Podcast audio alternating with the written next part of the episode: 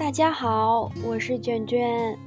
今天我们要讨论的话题是：你真的需要每次训练安排这么多动作吗？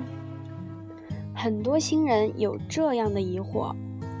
我是参照某大神的训练计划，每次训练都练七八个动作，每个动作四五组，每天练的也很累，可就是不长肉。这是什么问题呢？其实只有标准的动作，没有标准的计划。要知道，别人的计划未必适合你。大神之所以是大神，是因为训练的质量高，能用很少的组数把目标肌肉刺激到位。而新人做动作往往不够规范，对肌肉收缩的控制能力不强。使用重量也不大，因此未必适合这种练法。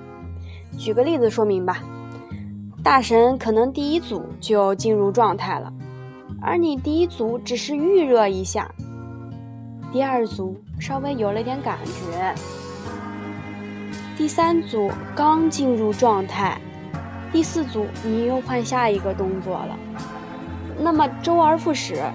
你每个动作的练习都像吃了一锅夹生饭，七八个动作，十几组下来，你收获的是疲惫，但没有一个动作的练习是质量高的。那么，什么类型的计划是适合新人的呢？少动作，多组数，效果可能会更好一点。你可能会担心，这样会不会像偏食一样，把肌肉练跑偏了呢？其实不要担心啦，你只要针对每块肌肉安排一个针对性的主打动作就可以了。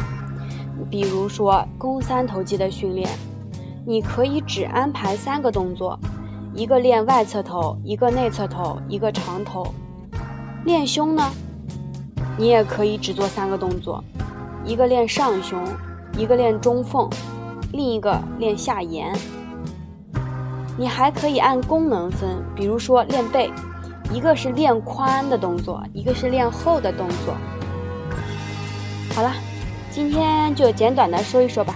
今天探讨的是新人安排训练动作的思路。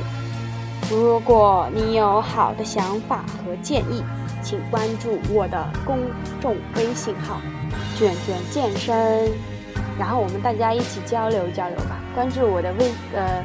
微信公众号也可以，而微信号也可以，还有腿哥的，呃，大家只是交流一下，好啦，谢谢大家收听，那么祝大家越练越快乐，越练越美丽，越强壮，拜拜。